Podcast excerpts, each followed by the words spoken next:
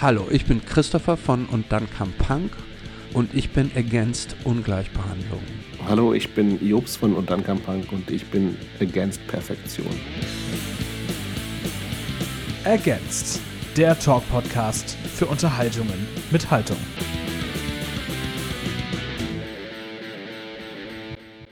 Hallo und herzlich willkommen zu Against. Mein Name ist Tom und äh, ich freue mich sehr, dass ihr jetzt hier dabei seid zur ersten, bei der ersten Folge Against im Jahr 2024 und weil ich euch jetzt den ganzen Dezember vollgeknallt habe mit äh, Künstlerinnen und Bands, habe ich gedacht, wir machen mal wieder eine Folge mit Gästen aus einer etwas anderen Richtung. Und zwar machen wir heute quasi die Meta-Podcast-Folge Podcasten über Podcasts.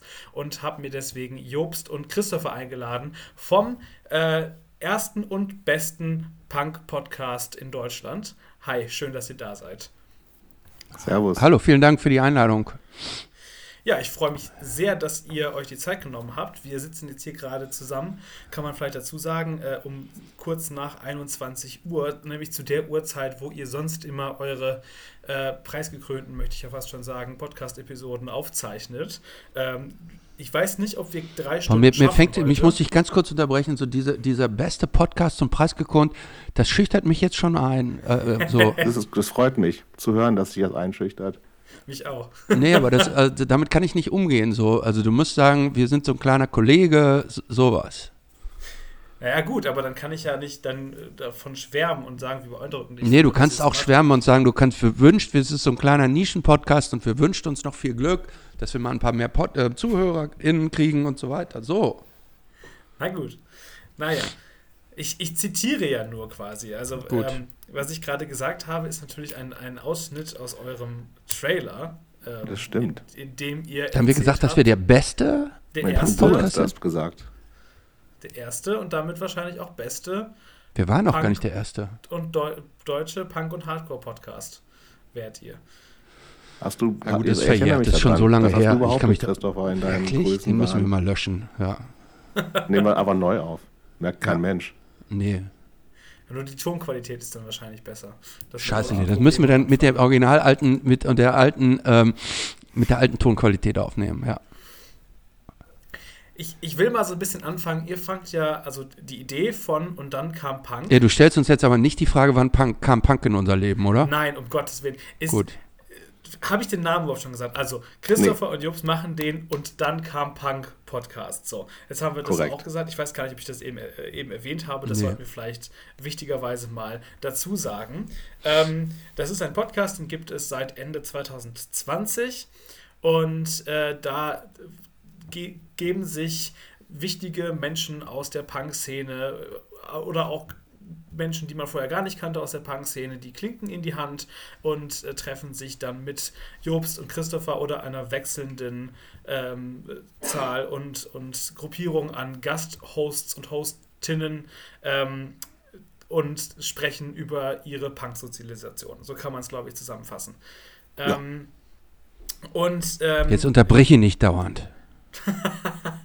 das, das beginnt dann normalerweise so ein bisschen mit der Frage, wie Punk in euer, wie Punk in das Leben der Person kam. So, da ihr beide aber ähm, auch schon jeweils Folgen gemacht habt, ich glaube Folge 32 und Folge 50 eures Podcasts, wo ihr ausführlichst über eure eigene Sozialisation sprecht, klemme ich mir das. Ich möchte aber wissen, wie kam und dann kam Punk in euer Leben. Das würde mich interessieren. Also wie kam das überhaupt zustande? Ich weiß, ich meine mich zu erinnern, dass Jobst die Idee schon länger mit sich rumgetragen hat und dann ein Facebook-Post ein bisschen die Initialzündung war. Aber ich möchte gerne wissen, wie das so überhaupt sich entwickelt hat.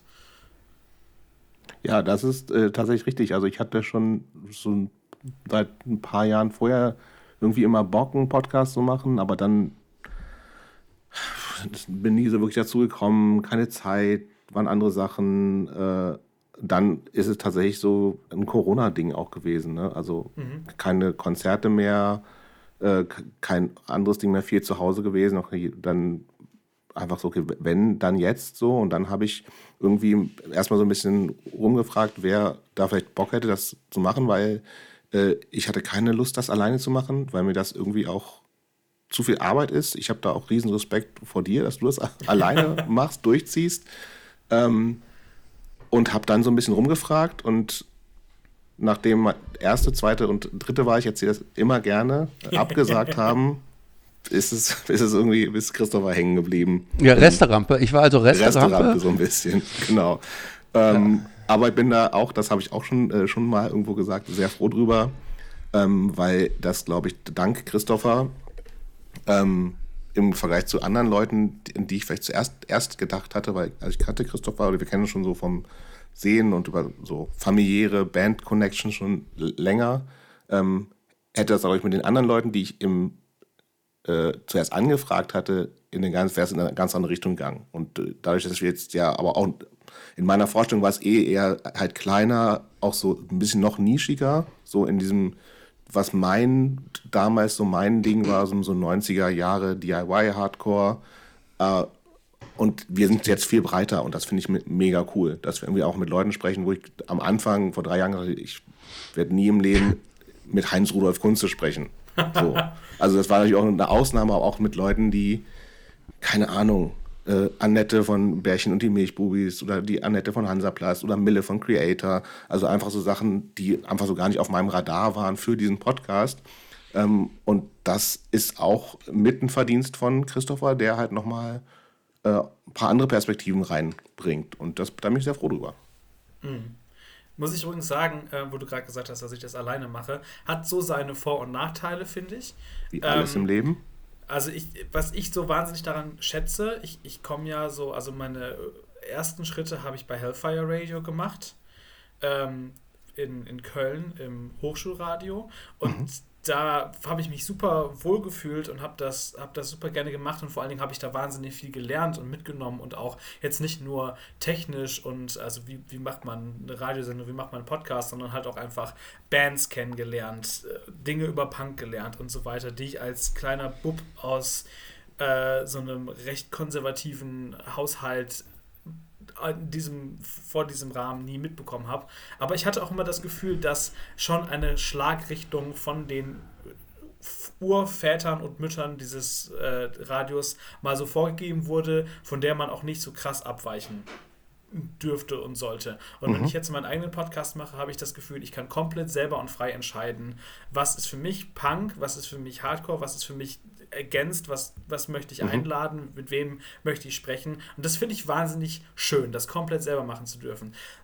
Auf der anderen Seite gucke ich dann mir euren Podcast an und sehe, dass ihr jede Woche äh, ein Gespräch mit wahnsinnig coolen Menschen äh, veröffentlicht mit einer Länge von über drei Stunden und denke mir, dass ich äh, in Ohnmacht fallen würde, wenn ich diesen Batzen äh, an Arbeit wahrscheinlich jede Woche auf dem Tisch liegen hätte und das nicht schaffen würde zum Beispiel. Also der, diese, diese Synergien, die entstehen, wenn man zusammenarbeitet und natürlich auch die Einflüsse, die gegenseitig da sind, sind natürlich auch was, was sehr, sehr Cooles. Ähm, bevor wir jetzt vielleicht ein bisschen darüber sprechen, wie das genau bei euch abläuft, wenn ihr so eine Podcast-Folge macht, weil ich das total spannend finde, diesen Einblick mal zu geben. Hattet ihr ursprünglich so ein Konzept im Kopf, wie der Podcast ablaufen sollte?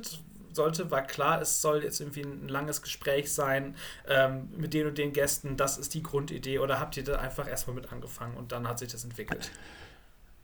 Ich, ich glaube, das ursprüngliche Konzept war anders als das, äh, was es jetzt geworden ist. Ähm, äh, was wir inzwischen, oder mal anders gesprochen, und vielleicht ist auch das, was Jobst meint damit, dass das vielleicht ein bisschen anders geworden ist, als er das ursprünglich sich gedacht hatte. Was ich mir wünsche, ist, dass jede Folge im, im, im perfekten Fall, und leider tritt er nicht dauernd ein, aber deshalb sind die Fälle, in denen es eintritt, umso besonderer. Mein Wunsch ist, dass jede Folge unterschiedliche Aspekte bedient. Nämlich einmal, dass sich die Zuhörerinnen irgendwo in den Geschichten, die wir erzählt kriegen, wiederfinden. Erstens. Zweitens, dass ein bisschen was Inspirierendes drin ist, etwas, was so zum Nachdenken anregt. Ähm, dann finde ich es immer schön, wenn es auch unterhaltsam ist, wenn, wenn man das Gefühl hat, es, es ist auch irgendwie, es hat auch was Leichtes. So. Ähm, also wenn es deep ist, aber auch leicht und unterhaltsam. Und dann finde ich es auch immer noch gut, wenn irgendwas Überraschendes drin ist. So, und wenn, wenn das praktisch dieses Bouquet erfüllt ist und ich das Gefühl habe, wir haben so ein bisschen Sternenstaub über unseren jeweilige Gästin ausgeschüttet und ähm, am Ende denkt man, hat, hat, der, hat der oder die Zuhörerin das Gefühl gehabt, als hätte äh, sie er mit uns irgendwie zur späten Stunde irgendwo am Küchentisch von der G WG mitgesessen und bei irgendeinem so Nachttalk mit dabei gewesen. Wenn das erreicht wird, dann habe ich das Gefühl, das ist gut. Und da kommen wir nämlich auch zu dem Punkt äh, zurück, wo, über den wir eben schon gesprochen haben. Ich habe tatsächlich den Anspruch, und ich, will, ich bin immer mega enttäuscht, wenn die, wenn es nicht so eine Sternstaubfolge ist, ne? wenn es nicht, wenn es nicht so überall so funkt und, und knistert. Und ich will jedes Mal, denke ich jedes Mal, wenn was nicht gut gelaufen ist, dann denke ich irgendwie, ah, wo war der Fehler? Den will ich nicht wieder machen. Wie kann ich es besser, besser, besser machen? Ich bin also rein leistungsorientiert. ja, ich nicht. Aber ich gehe da bei vielem total mit, was Christopher gesagt hat. Also das ist auch so der Idealfall. Ähm, aber im Kern hat sich das für mich von der Idee, nämlich wir sprechen mit einer Person und gucken uns so ein bisschen deren Lebensweg an. Was sind Themen, die, oder wie sind die zu diesen ganzen subkulturellen Dingen gekommen? Was war damals für die wichtig? Was, wann sind sie vielleicht auch ausgestiegen, haben ganz andere Sachen gemacht? Was haben sie aber davon mitgenommen? Was sind jetzt Themen, die ihnen wichtig sind? Was ändert sich durch, wenn sich, wenn man älter wird, wenn man Eltern wird. Also es gibt ja viele Themen oder irgendwelche Unfälle oder depressive Phasen, whatever. Ähm, und da, das war schon von Anfang an so ein bisschen mitgedacht. Also ich, aber ich hatte, glaube ich, und die Gespräche, wir sind ja auch länger geworden. Wir haben eher unter das zwei ich, das Stunden wollte ich gerade, genau, genau, das wollte ich gerade sagen. Das und wir sind mit der Länge ist ja auch so ein bisschen relativ, eskaliert. Ist ein bisschen eskaliert, aber wir sind auch relativ schnell halt auch so, so noch, noch persönlicher geworden, als ich es am Anfang gedacht hatte. Also es war genau. eher schon so ein bisschen, ich hab, wir haben uns schon von Anfang an so für Leute interessiert, aber dass wir wirklich so sagen, dass wir noch mehr, also wir sind ein bisschen, wenn es gut läuft, ne, äh, dann sind wir so ein bisschen tiefer und sprechen auch wirklich so offen näher. Ähm, das war am Anfang vielleicht gar nicht so sehr gedacht. Ähm, aber ich habe nicht diesen Leistungsdruck. Und ich will den auch nicht haben. Mich, mich nervt der so, also das, da, da ticke ich auch ganz anders, weil ich mir denke, so, ja, ey, es, es ist halt wie es ist, ne? Und manche Sachen, manchmal läuft es gut, es ist immer Tagesform, manchmal. Und, und durch diese Länge, wie gesagt, du hast ja schon gesagt, wir, jetzt ist auch schon wieder gleich halb zehn. Wir fangen immer so spät an. Irgendwann, ich meine, halb, dann sind, sitzen wir halt bis eins manchmal da, ne? Jede Woche. Boah, Alter, gestern in unserem Gespräch sind mir zum Schlu Schluss fast die Augen zugefallen. Genau, und das ist, das ist, und dann, das passiert halt, und das ist auch okay. Und ähm, ich will gar nicht diesen riesen hohen Anspruch an mich selbst haben, dass das irgendwie mal alles perfekt sein muss, weil ich finde nichts perfekt. So, und manchmal läuft es gut und manchmal läuft es besser und manchmal läuft es vielleicht auch nicht so gut, aber das ist halt so, was soll der Quatsch? So, also dann würde ich mich verrückt machen. Das will ich gar nicht. So, und dafür ist es übrigens eben noch wichtig okay. genug, sozusagen. Genau, aber was ich eben übrigens noch vergessen so. habe, ist, äh, was noch gefehlt hat in der Aufzählung, finde ich, schön finde ich, wenn eine emotionale Begegnung stattfindet. Genau. Wenn man das Gefühl hat, man, man erfährt nicht, noch, nicht nur etwas über den Menschen, sondern wir finden, wir wie, finden da irgendwo so eine. Die? Ja, nicht nur wie tickt der, sondern wenn wir auch emotional untereinander connecten, wenn man, wenn man an Punkte kommt, bei der Person, die, die auch so, so sein, sein Menschsein irgendwo ausmachen. Ne? Das sind häufig auch dann so ein bisschen tragische Sachen oder traurige Dinge und so. Ich finde, die, diesen, diesen emotionalen Aspekt, wenn, wenn, wenn wir da irgendwo andocken, das finde ich mhm. besonders wertvoll, wenn es gelingt. Aber das kann man natürlich auch jetzt nicht steuern diese, diese emotionale Tiefe ist auch echt was, was ich, was euch auszeichnet, finde ich, was mich auch sehr überrascht hat, als ich das erste Mal so angefangen habe, Folgen zu hören. Ich komme jetzt, ich muss, ich gebe offen und ehrlich zu, ich komme jetzt nicht super, super oft dazu, den Podcast zu hören, weil Hä? die Folgen halt so lang sind. Ähm, was wahrscheinlich auch Feedback ist, was ihr nicht zum ersten Mal hört, kann ich mir gut vorstellen. Ähm, aber ich, ich höre diese, ich versuche diese Folgen zu hören und da muss ich mich an der Stelle vielleicht auch mal bedanken, wenn ich jetzt Interviewgäste habe, die ihr schon hattet, dann bin ich natürlich ein cleveres, ein cleveres Persönchen und gehe hin und höre mir die Folge an, die ihr gemacht habt, weil. Hat man ähm, immer ganz wo, gute Anknüpfungspunkte, ne? Ja, woanders kriegt man halt so kondensiert drei Stunden oder noch mehr geballte Informationen über eine Person und über das Thema oder über Themen, über die man sprechen kann. Das ist schon echt wahnsinnig beeindruckend. Also erstmal danke dafür, dass ihr da so Vorarbeit Bitte. leistet teilweise. Bitte. Bitte. Wenn du irgendwas in Planung hast, dann sag Bescheid, dann können wir da gerne in Vorleistung gehen. Vorarbeiten, ja. Das ist unser Job halt. Ja. Es ist, das, ganz ehrlich, es ist irgendwie auch ein Archiv, ne? Was ihr ja, macht. voll. Ja. Äh, auch ein Punkt, wir versuchen das schon auch immer ein bisschen so zeitlos zu machen. Ne? Also der Anspruch ist schon, das soll auch, kannst, also wer weiß, was in drei, vier, fünf, sechs, sieben Jahren ist, so, ne? Aber wir versuchen so dieses Tagesaktuelle eigentlich auch so ein bisschen rauszuhalten. So, ne? Mhm. Also das ist schon auch so ein bisschen bewusst. Klar gibt es mal irgendwie aktuelle Bands, wo dann drüber gesprochen wird, aber was wir auch bewusst ja nicht machen, irgendwie so, ey, ihr habt gerade ein neues Album oder XY, so diese, diesen ganzen Promo-Quatsch, den versuchen wir gar nicht mitzumachen. Wenn sie nicht verhindern lässt, okay, aber eigentlich lieber nicht. Mhm. Und dazu kommt auch, habe ich auch schon mehrfach gesagt, äh, so ein bisschen ist auch die Idee, äh, äh, ein kleines bisschen Oral History zu machen, dass wir sagen, irgendwie für uns ist Punk wie so ein ganz riesiges Mosaik mit ganz vielen kleinen Steinen. Und ähm, jeder von unseren Gästen ist irgendwie ein Stein und manche sind mehr im Zentrum und manche sind schillernder und manche sind mehr am Rand und manche haben sich auch innerhalb dieses Mosaiks vielleicht mal irgendwie mehr an den Rand bewegt und sind wieder mehr ins Zentrum gekommen. Aber durch die Gesamtheit aller Folgen und aller Geschichten, und deshalb muss man eigentlich alle auch komplett gehört haben, äh, ergibt sich dieses, ja. äh, ergibt sich dieses ähm, gesamte Bild. Danke für eine wunderbar quotable äh, Stelle für meinen Instagram-Feed. Ja. fand, nee, fand ich wirklich, also fand ich sehr, sehr schön gesagt. Ja, ist ein gutes Bild, das hat Christopher schon mal ja, Das habe ich aber schon so oft gesagt, das kann ich inzwischen irgendwie auch Echt? im Schlaf so runterbeten, ja. Okay. Ja, wirklich, wirklich cool. Ich glaube, ich habe ich hab jetzt zur Vorbereitung eure hundertste Folge gehört, weil ich gedacht mhm, habe, da reflektiert Da ist das so drin auch, ne? Über den Podcast. Da redet ihr, glaube ich, auch über die Punkrock-Pizza. Also da wurdet ihr, glaube ich, von, äh, von den anderen ModeratorInnen mhm. gefragt, was für ein Lebensmittel wäre. Äh, und dann kam Punk und dann hieß es irgendwie, äh, ja, es ist eine, eine, eine Pizza auf einer Bouillabaisse, auf einer mhm. und so weiter. Und dann irgendwie ging es später noch um die Tomatensoße, die alles zusammenhält und so. Das, das weiß ich schon gar nicht mehr. Sehr, sehr schön. Das hat sich ja ähm, Benny gefragt, oder?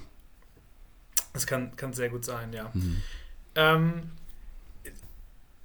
ich, ich, erinnere mich zum Beispiel auch noch an eine Folge, die er gemacht hat mit äh, Diana Ringelsieb, mit der ich mhm. auch gesprochen habe. Und da fand ich es auch so wahnsinnig krass, wie offen Diana da war und, und, wie diese Atmosphäre vielleicht, die ihr kreiert, dazu beigetragen hat, dass man wirklich das Gefühl hat, obwohl das jetzt in die Welt rausgeht und im Endeffekt sich das jeder anhören kann, dass man quasi sehr auf einer sehr intimen Ebene miteinander spricht und dann erzählt sie von, von Schicksalsschlägen und Krankheiten und solchen, und solchen Geschichten, wo ich echt so dachte, das ist krass, dass du dass sie euch und mir damit als Hörerin das ja auch quasi dann erzählt.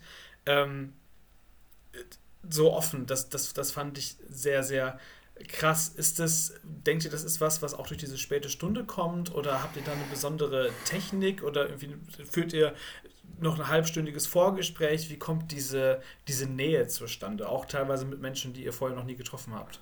Ich glaube, das ergibt sich tatsächlich einfach so ein bisschen so. Also es ist, gibt, klar gibt es ein kurzes Vorgespräch, aber im, also es gibt immer mal wieder, gab vielleicht mal so eine Handvoll Leute, die sagt, ah, lass uns mal vorher mal telefonieren oder so. Mhm. Ein paar kennen wir zum Teil auch so über zwei Ecken oder schon länger, ne? aber der, die Regel ist tatsächlich irgendwie so, die wir fragen an, die wissen inzwischen so ein bisschen, was sie erwartet und da kann es durchaus sein, dass Leute sagen, nee, nee, bei euch ist mir das zu krass, ist mir zu persönlich.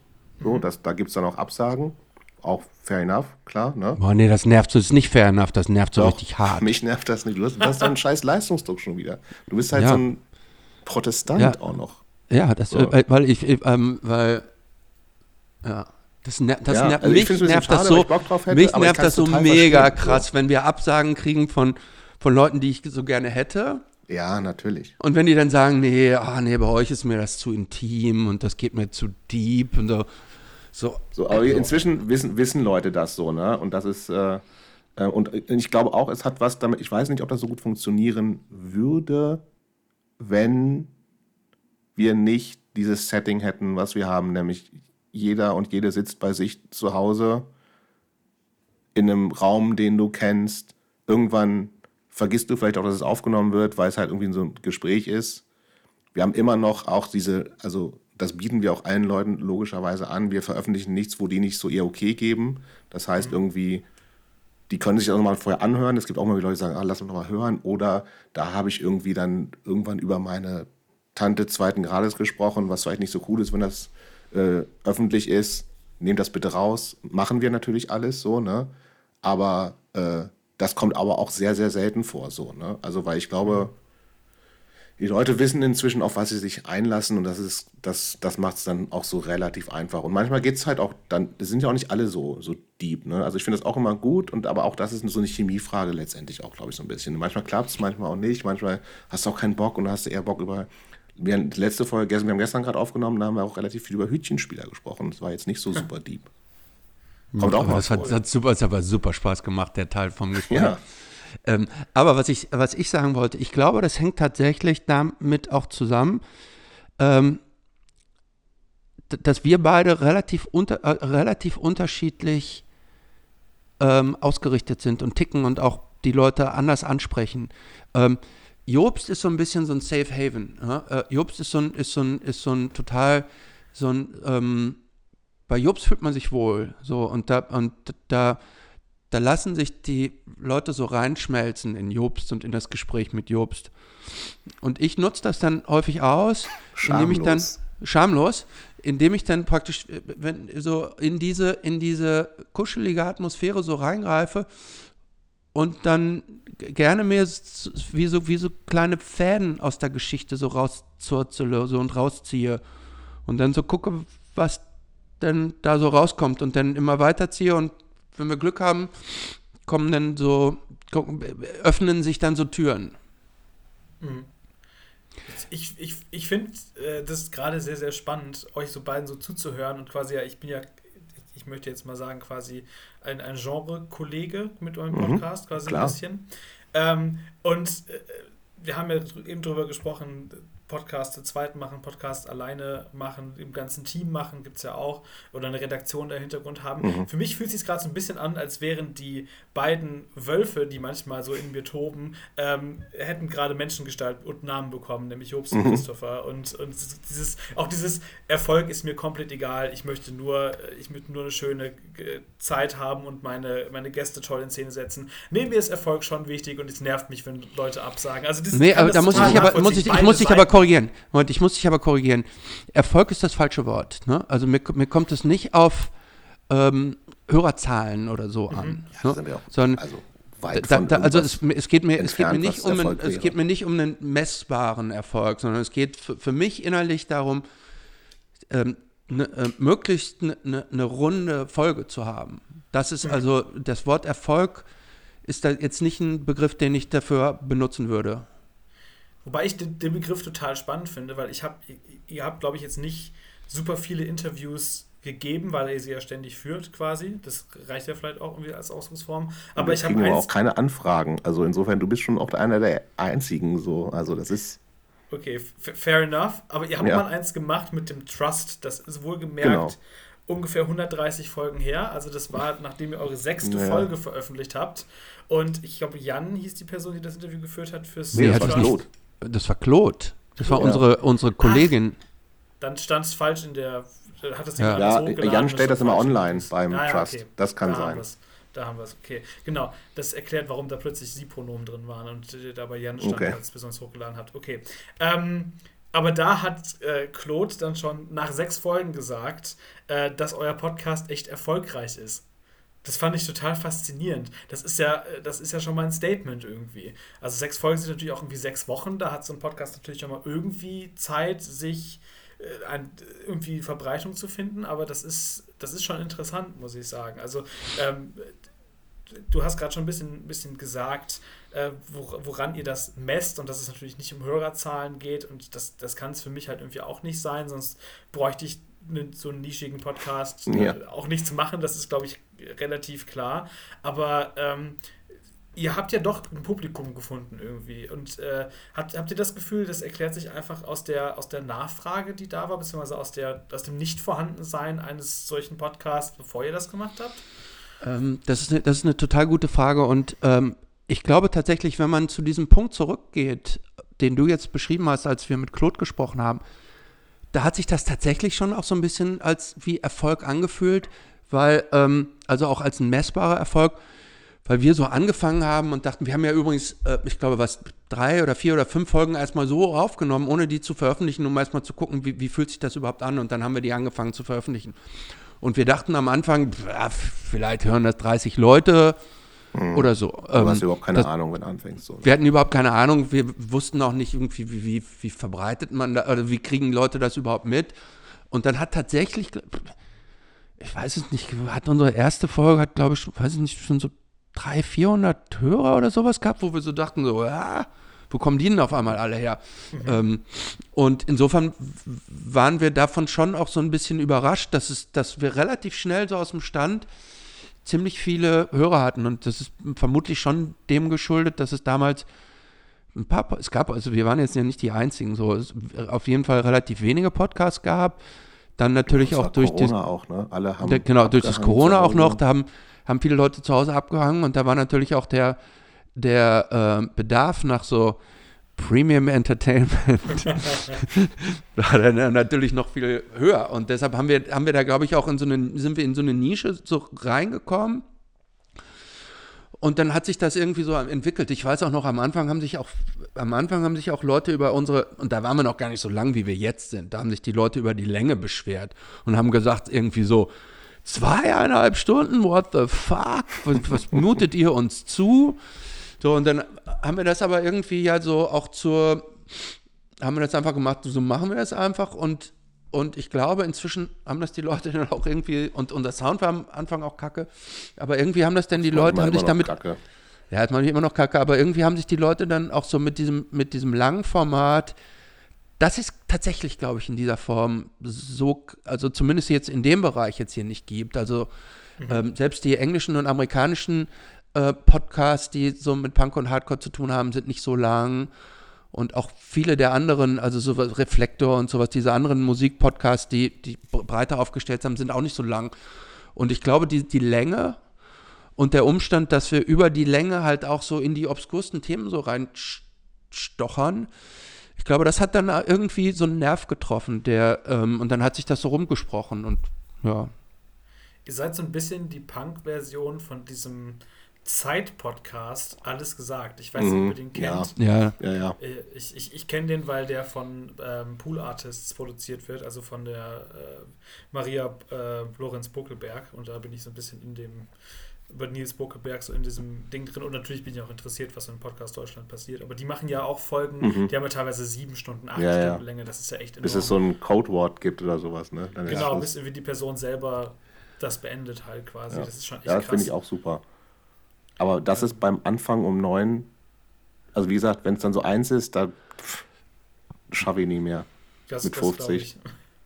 Das glaube ich. Ja, aber das stimmt. Also das ist definitiv ein Selling Point, also auch wenn das ein sehr kapitalistischer Begriff ist. Aber irgendwie, das habe ich schon das Gefühl, Na, das hebt euch ab. Ja, und was natürlich, also, und es gibt also die Ausschläge sozusagen äh, HörerInnen oder wiedergabenmäßig, ich schneide das ehrlich gesagt auch immer noch nicht, diese ganzen Statistiken, so, aber du siehst ja, also du kannst ja untereinander eher vergleichen. Ich, mhm. Dann gibt es ja auch diese komischen Statistiken, wann Leute aussteigen und hier und da. Ich, also ich, ich kann dir, könnte dir nicht ruhigen Gewissens sagen, so und so viele Personen hören den Podcast, das weiß ich nicht. So, aber ich, es gibt ja diese Wiedergaben und dann gibt es aber, ab, ab wann wird was gezählt, das, das schnalle ich alles nicht. Aber es gibt natürlich auch dann diese Ausschläge nach oben, wenn wir mal irgendwie Leute aus bekannteren Bands haben oder mhm. sowas, ne? Ähm, aber ehrlich gesagt, im Nachhinein nervt mich sowas immer eher, weil das einfach dann auch so aus diesem. Ich fühle mich schon auch also selber auch eher ganz wohl in so, wo du nicht irgendwie alles erklären musst, vielleicht. Und, und ein paar Sachen so, so ein bisschen schon so, weiß ich nicht, ein paar Sachen so, so klar sind und nicht diskutiert werden müssen. Und sobald du halt so mehr, noch mehr in diesen Mainstream reingehst, wenn du mal wen von Broilers hast oder so, dann hast du mhm. halt so mit so einem Normalos zu tun, was ich eigentlich auch gut finde auf eine Art. Aber manchmal ist dann so ein bisschen, die haben dann das Gefühl irgendwie, ah, das, da prallen manchmal so ein bisschen so Welten aufeinander. Das finde ich manchmal so ein bisschen anstrengend. Und das sind aber dann so die, die Sachen, die dann so mhm. im Vergleich miteinander zahlenmäßig nach oben ausschlagen. Ähm, aber ansonsten ist das ja schon auch eher noch immer noch zum größten Teil und was wir so an jetzt auch gerade so über, wir machen ja Social Media nicht so, auch nicht so, nicht so wahnsinnig viel, machen ja auch so nur in Instagram, da passiert nicht so viel. Facebook ein bisschen mehr, weil sich einfach besser anbietet, um nochmal so YouTube-Links oder was weiß ich zu teilen und so.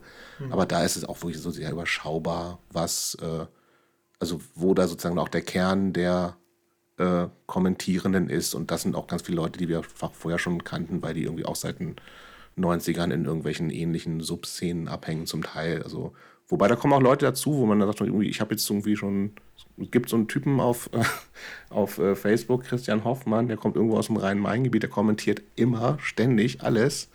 Und ich kenne den natürlich überhaupt nicht, aber der ist mir auch schon so ganz vertraut. Und wenn der mal nichts kommentiert, dann denke ich mir, was ist los? Was ist mit Christian los? Der, der hat immer zu irgendwas noch eine Story zu erzählen. Der hängt, glaube ich, viel auf Facebook ab. Ich glaube, also, habe ich, glaub ich, Christoph war, der ist irgendwann mal ein potenzieller Gast, oder? Glaube ich auch. Glaube ich auch.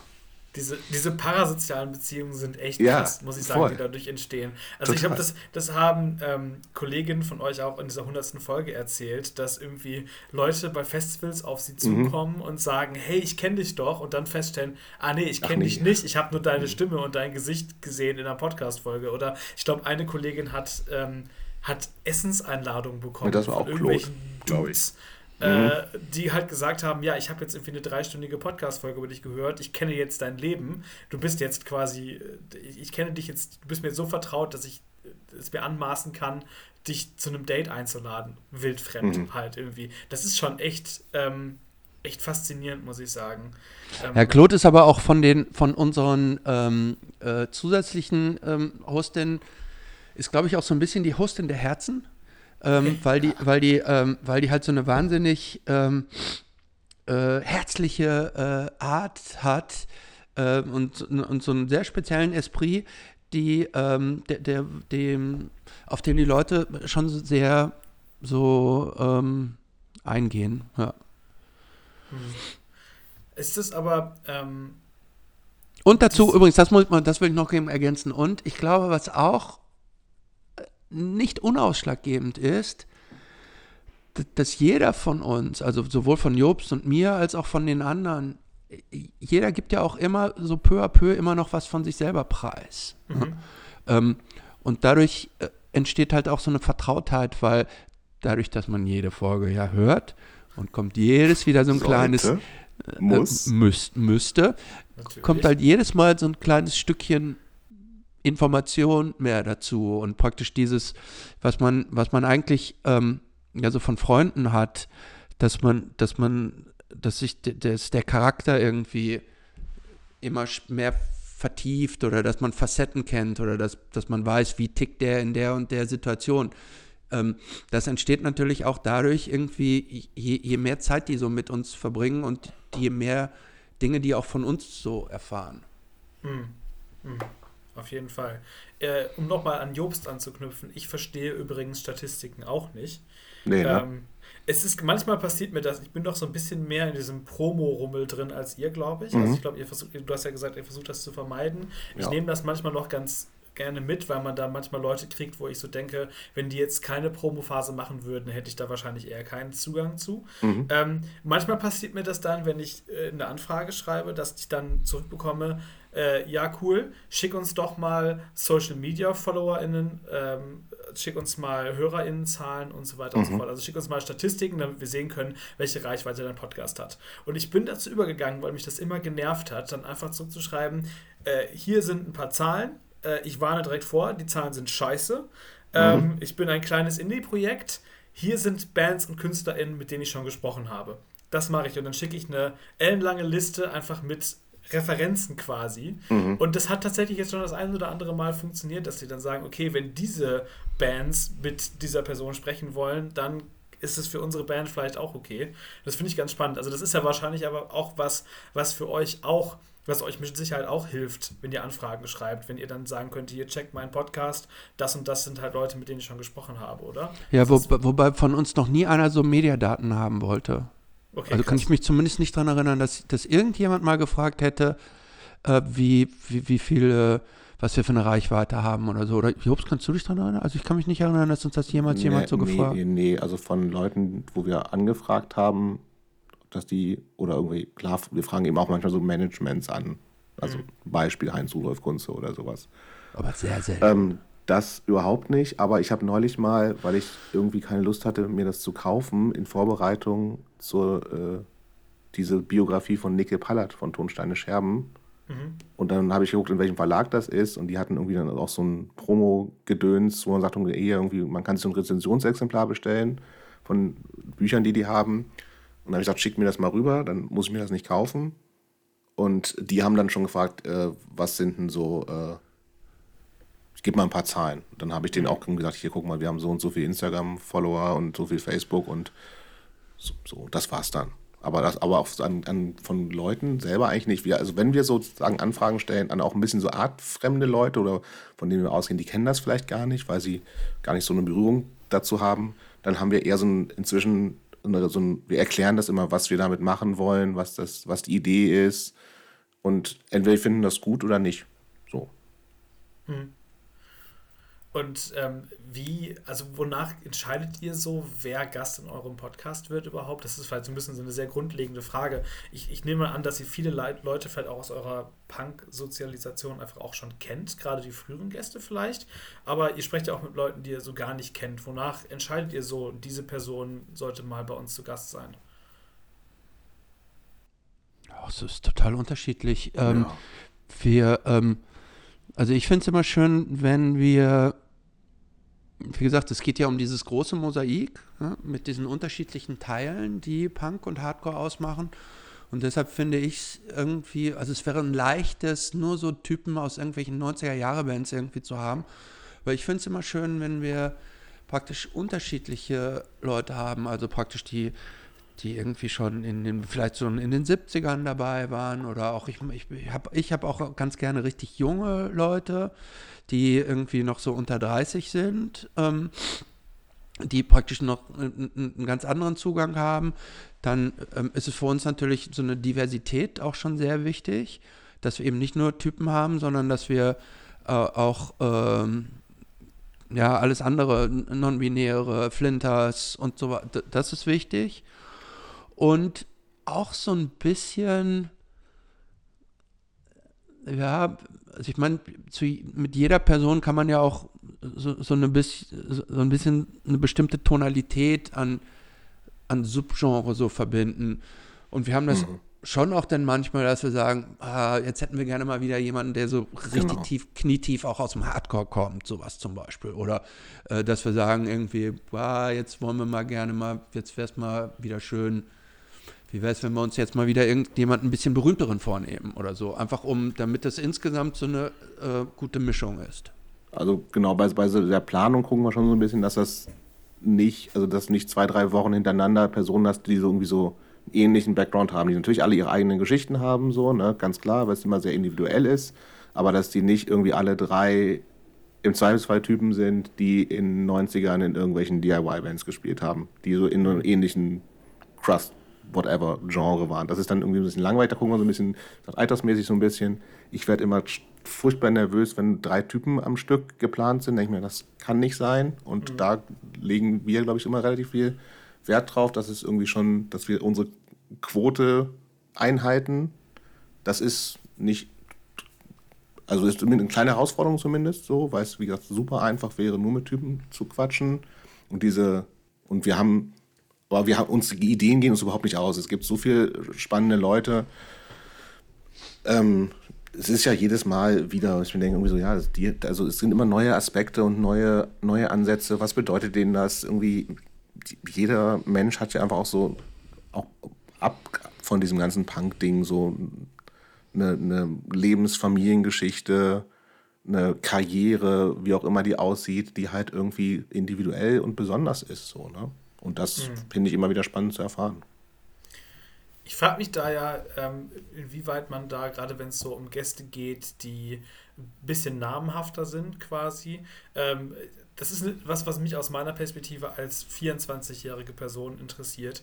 Ähm, profitiert man, wenn man so jemanden wie Wom Ritchie anfragt oder Henning Wieland oder so, profitiert man davon dann von irgendwelchen Connections, die man in den letzten 30 Jahren gemacht hat, die ihr euch in irgendeiner mhm. Punk-Szene nee. bewegt oder nee. fragt ihr da genauso wie ich auch einfach ein Management genau. an und wenn ihr Glück habt, habt ihr Glück und wenn ja, nicht, oder nicht. Instagram irgendwen anhauen. Ja. Echt? So, also direkt tatsächlich oft. Manchmal über Management, wenn es nicht, nicht anders geht, und fragen wir halt an. Aber nee, genau, über, um, über, über, an WOM sind wir, glaube ich, über das Management gekommen. Genau. Hatte Henning sich nicht bei uns sogar gemeldet, weil er irgendwas. Ja, irgendjemand hatte Henning vorgeschlagen, der, die kannte den dann und der hatte irgendwie, aber der kannte das dann schon, hatte total Bock. So, also.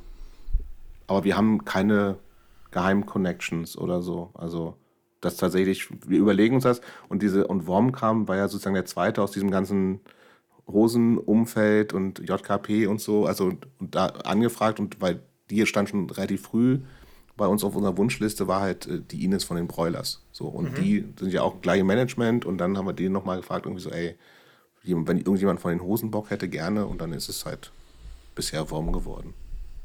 Gut, aber es gibt schon, an, an manche Leute kommen wir schon irgendwo auch ja. über bestimmte Connections ran. Ja, dass wir überlegen, äh, weil in der Tat so, die kalt anzuschreiben ist natürlich immer nicht immer so einfach, als wenn man irgendjemanden kennt. Genau.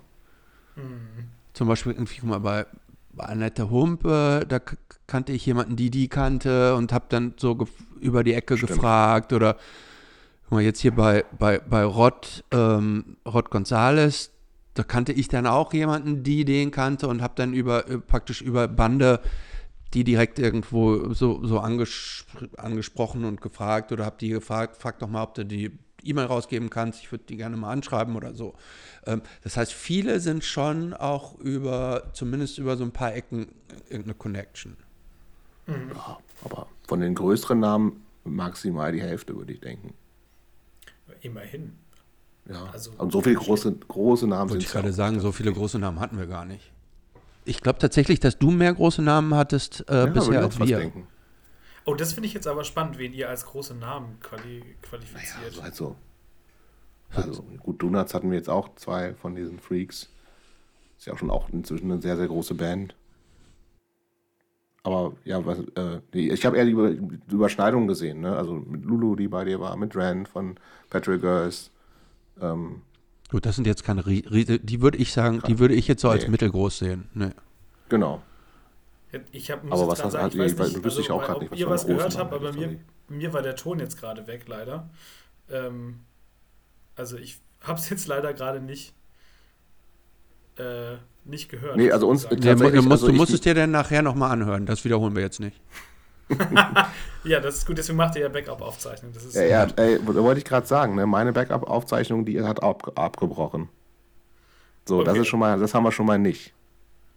Dann, dann musst du die Namen jetzt doch nochmal sagen, die du gerade gesagt hast.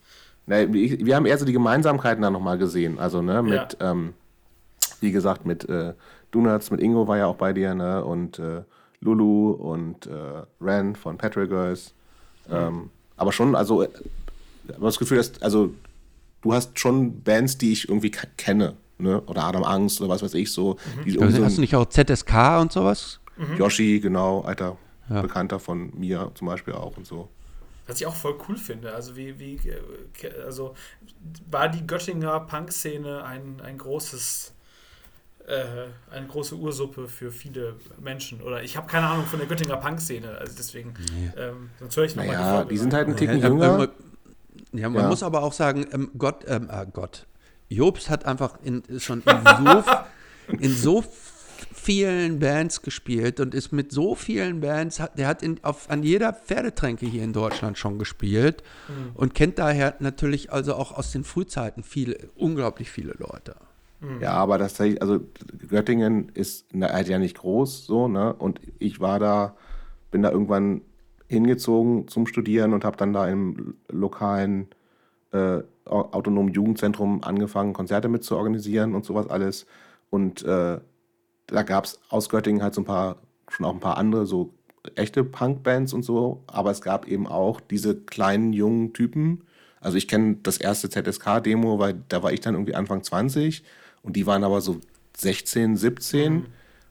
Und waren irgendwie so ein Phänomen, weil du sagst, hä, das sind so jetzt kleine junge Typen, die hängen hier gar nicht in diesem Jutzi mit rum, sondern die machen irgendwo da, die kommen ja alle aus gutem Hause und machen halt da so ihr Punk-Ding und hören irgendwie auch offensichtlich so ein bisschen gleiche Musik mit Operation Ivy und was weiß ich alles. Das, das kannten wir und natürlich auch alles so, aber irgendwie, da waren so ein paar Jahre dazwischen und es war irgendwie eher so ein Phänomen und die waren äh, noch viel funniger früher so. Die haben halt irgendwie so die ersten Songs, die sind ja irgendwie Sonderzug zum Papstbesuch und wir sind ZSK und ihr seid scheiße und dann haben die immer so einen kleinen Koffer dabei gehabt und haben Duplos verteilt und sowas. Also das, also das war aber so, das war so ganz putzig.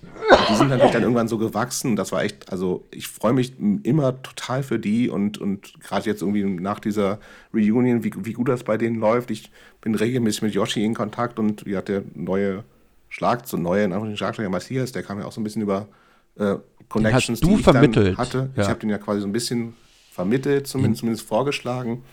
Und ähm, ich finde das total super, wie das bei denen inzwischen läuft. So. Aber, und wir sind einmal mit meiner alten Band, hatten wir einmal so ein gemeinsames Wochenende mit ZSK. Da waren die auch schon so ein bisschen größer. Wir gar nicht und sind aber irgendwie, haben drei Konzerte zusammen in, in der Schweiz gespielt und so. Und aber ich, ich kenne die seit 30 Jahren vom Sehen und äh, so. Aber es, es, ist nicht eine Szene, würde ich sagen, sondern mhm. es gibt halt einfach eher so lokale Überschneidungen und ein ähnliches Mindset natürlich so. Hm. Ähm, wir hatten eben schon mal kurz über Heinz Rudolf Kunze gesprochen. Den assoziieren, glaube ich, jetzt viele Menschen grundsätzlich erstmal nicht mit Punk. Und das ich ist habe, auch richtig so. Ja, ähm, der hat, glaube ich, auch letztens in der Talkshow gesetzt und unangenehme Dinge gesagt, aber den habt ihr eingeladen. Ja, das, das, stimmt. Weil er sich ja, das vorher, ist so ein Genderhasser. Ja, genau. Absurd, ja, ja. total. Also, ähm, ja. Der hatte sich negativ über Punk geäußert und den habt ihr dann quasi eingeladen und mit dem darüber diskutiert. Und ähm, als ihr da nochmal reflektiert habt drüber in dieser hundertsten äh, Folge eures Podcasts, hat einer von euch beiden, ich weiß jetzt nicht, wer es gewesen ist, müsst ihr gleich nochmal sagen, auch gesagt, ihr würdet gerne auch mal einen von den äh, bösen Onkels einladen und mit dem äh, diskutieren. Ernsthaft. Hat das von uns gesagt? Ja. Nee, ich glaube, ich habe gesagt, ich weiß noch, was du meinst. Ich habe ein partiell recht gutes Gedächtnis. Und es war, ich glaube, es ging auch so in die Richtung irgendwie so, dass sich auch dieses Bild von was ist denn überhaupt Punk so ein bisschen geändert hat. Ne? Und dass es, dass irgendwie ich alle, mein Bild von Punk breiter geworden ist. Und wenn jetzt auch jemand von den Onkels sagt, ich bin Punk, dann sage ich, ja, dann bist du das halt. Ich würde das Leuten nicht mehr absprechen weil Punk viel größer ist als, als mein Punk. So, ne? Und der mhm. ist, und Punk ist, glaube ich, auch viel weniger äh, oder muss nicht unbedingt links sein oder sowas. Ne? Und das war es okay. für mich natürlich immer und ist ganz stark damit verbunden, aber es, wenn, gerade wenn du ein bisschen früher zurückgehst, das ist erstmal hat gar nicht so viel mit links und rechts zu tun. So, äh, und inzwischen ist das ja eh, sind das so Kategorien, die gar nicht mehr so richtig funktionieren. Ähm, und da hätte ich, glaube ich, am Anfang des Podcasts und sowieso als ich vielleicht auch in deinem Alter war, gesagt, nee, das ist kein Punk, weil Punk ist, muss so und so und so sein. Und das, ist, das habe ich so ein bisschen verlernt damit. Aber ach, ich, ich habe Schiss vor Onkels. Ich würde mich da nicht so richtig rantrauen. Wobei. Aber ich, aber. Bestimmt Bock? Ich, ähm, ich, ich, muss gestehen, ich, ich habe für die nicht so eine richtige Faszination, aber ich hätte, ja, ich hätte schon nicht. Bock. Ich habe die, hab die als Kind gehört. Also, aber ich habe die aber ich bin auch kein Fan oder so. So, aber ich hätte schon auch Bock mal auf kontroverse Typen. So, mhm. also ich hätte auch nichts gegen einen Till Lindemann. Okay, Zum krass. Okay, da hätte ich auf jeden das Fall was dagegen. Das ist, ja. also das, da finde ich, ist ja nicht mehr kontrovers. Nee, das ist schon. Kontrovers musst du ja irgendwo auf, auf beiden Seiten irgendwie eine Diskussion Genau, okay, oder dann, oder ich, ich, hätte auch nichts gegen, oder wie man es auch immer nennen will, also gegen ähm, äh, miese Typen. Hätte ich, mhm. hätte ich auch nichts, hätte dann nichts dagegen. Ich würde jetzt, äh, ja, ähm, ich würde die jetzt Podcast nicht mit, machen. ich würde die jetzt nicht mit Sternenstaub äh, ähm, bewerfen, aber äh, die Leute, also der hat mit Sicherheit auch irgendeine Punkwurzel. So. und auch da kann man ja die Frage, auch das ist daraus geworden. Ne? Mhm. Also Voll. nur hinzugehen und sagen. Aber ein bisschen ist, ich habe dann schon so ein bisschen dieses Ding irgendwie, natürlich geben wir Leuten eine Plattform, ne? Ja, auch das wenn ist die natürlich zu bedenken. Ist. Ja. So, und da habe ich nicht so richtig Bock drauf. Und ich glaube, dadurch, dass, also ich weiß auch nicht, ob, also ich wäre, glaube ich, auch nicht gut in dieser Kontroverse, so weil ich irgendwie erstmal von meinem Typ immer so jemand bin, der guckt so nach Gemeinsamkeiten. Und ich finde auch immer alle nett. Wahrscheinlich, wenn wir einen Podcast mit Till Lindemann machen würden, würde ich denken, boah, das ist ein mega guter Typ. Das ist mein neuer bester Freund. Und das will ich natürlich gar nicht, weil das ein Arschloch ist. So. Und deswegen, ich, da hätte ich also sehr aus Selbstschutz so ein bisschen Schiss vor. Und andererseits ist es tatsächlich auch so ein bisschen dieses Plattform-Ding, dass wir schon so ein bisschen gucken, so, ey, also da sind jetzt, also wir hatten schon durchaus einmal ein, ein zweimal einen Fall, wo es ein Vorgespräch gab und wir dachten, boah, nee, das ist so ein Typ, der jetzt ganz schön schwurbelerisch in diesen Corona-Zeiten abgedreht ist. Besser nicht. So, obwohl es eigentlich auch eine gute Geschichte wäre, sozusagen. Und da tendieren wir dann eher zu Nein, weil wir natürlich auch, wir suchen es ja schon aus, mit wem wir sprechen, so. Ne? Also das ist, und das, im Zweifelsfall ich habe erstmal nicht Bock auf die miesen Typen. Wenn, dann müssen wir mal so noch mal eher so ein anderes Format machen. Ich will, also ja, ich, ich, dann, ich dann kamen miese Typen. Genau, Christopher, wenn du schaffst, einen Podcast zu machen, den miese Typen zu nennen und unter diesem Podcast nachher irgendwelche Arschlöcher dazu Ja, die kriegt man ja nicht, die kriegt man ja nicht eingeladen. Das, das, das wäre jetzt schon eine, eine große Challenge. Ja, ja. Aber ähm, das Konzept ist gut. Also ich, Mach ich, du das mal, ich, hätte, ich, Mach du mal den miese Typen-Podcast. Ich, ich fände es, fänd es spannend, solche Leute genauso irgendwie unter die Lupe zu nehmen und abzuholen und mir das erklären zu lassen, wie kommt das eigentlich, dass du mhm. so bist, wie du bist. Und ja. irgendwie, was, was denkst du eigentlich, wenn du morgens so in den Spiegel guckst oder was, wie viel prallt an dir ab? Äh, und so, und also wie, wie, wie, warum sind die Menschen so, wie sie sind? Das interessiert mich jetzt nicht nur im Positiven, sondern auch im, im Negativen. Mhm. So, und aber natürlich, und da bin ich auch bei Jobst, dieses Thema den Leuten dann eine, ähm, eine, eine Plattform zu geben und man kann die dann ja auch immer nur so bedingt auch kontrollieren äh, und dann wollen die sich im Zweifel selber so strahlen lassen. Natürlich ist das schwierig, aber ähm, spannend also ohne Plattform würde ich sofort machen. Wenn Till Lindemann sagt, ey, hast du Bock, morgen Abend mit mir zwei Stunden zu quatschen? Würde ich sofort machen. Würde ich mit allen Leuten quatschen erstmal. So, also, aber wie gesagt, also ich glaube, mein Hauptpunkt ist wie wirklich das Selbstschutz von, ich würde die irgendwie zu nett finden und ich sende damit eine Botschaft, wird irgendwie, alle Leute sind irgendwie auch cool und ich gebe irgendwie Leuten eine Plattform, die ich eigentlich von ihren Einstellungen und, oder Verhalten oder beides zusammen kacke finde. Und deswegen würde ich das nicht machen. Aber wenn Till Lindemann anruft und sagt, morgen Abend auf ein veganes Steak und alkoholfreies Bier irgendwo treffen, würde ich erstmal sagen, ja, lass mal hören. Es ist, ich glaube, aus einer soziologischen Perspektive finde ich das auch spannend. Und dann frage ich mich halt, ob mir meine Lebenszeit nicht zu kostbar dafür ist. Mhm. also, meine, das, also meine wäre das nicht. Ich würde wenn ich würde okay. ich würde hier unser kleines Gespräch jederzeit abbrechen, wenn wenn jemand wenn Till Lindemann sagen würde, er steht für einen Podcast bereit. Äh, ich, ich finde das also, aber verstehen. ich habe auch so, aber ich habe auch so eine Faszination für für Böse.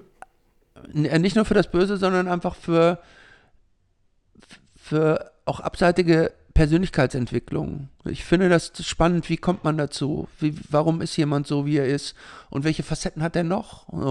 Also jeder ist ja nicht nur böse, sondern, sondern mhm. jeder hat ja, hat ja verschiedene Seiten so, ne? Und wie kommt das denn manchmal, dass so bestimmte Dämonen irgendwie so rauskommen und die nicht kontrolliert werden oder nicht kontrolliert werden wollen und so? Ich glaube, das hat sogar auch jeder, ähm, nur halt irgendwie vielleicht im kleineren. Ne? Ähm, genauso, wenn ich sage irgendwie, ich, ich habe ich habe ich hab eine Sucht nach Marzipankartoffeln und ich kann diese Sucht irgendwie nicht kontrollieren und dieser Marzipankartoffeldämon kommt regelmäßig aus mir raus. Ist das, ähm, ich will das jetzt nicht auf das gleiche Level mit dem setzen, was Till Lindemann macht, aber ich glaube, so hat doch jeder hat, hat, hat, hat Dinge in sich, die er nicht 100% kontrollieren kann, außer Jobst.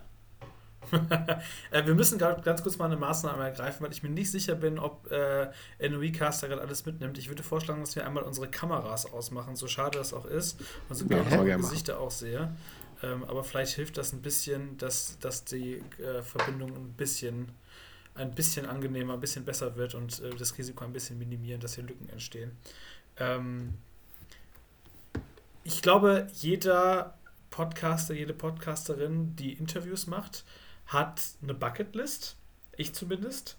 Ähm, habt ihr irgendwie so Leute, also ihr, ihr, plant natürlich auch voraus, da gehe ich auch mal von aus, dass ihr irgendwie einen, einen Google Doc irgendwo habt, wo ihr mhm, genau. Namen aufschreibt und, und sagt, hier, das, das wäre cool und so. Aber habt ihr irgendwie mal so Leute, wo ihr sagt, mit der würde ich gerne unbedingt mal sprechen, ob das jetzt realistisch ist oder nicht?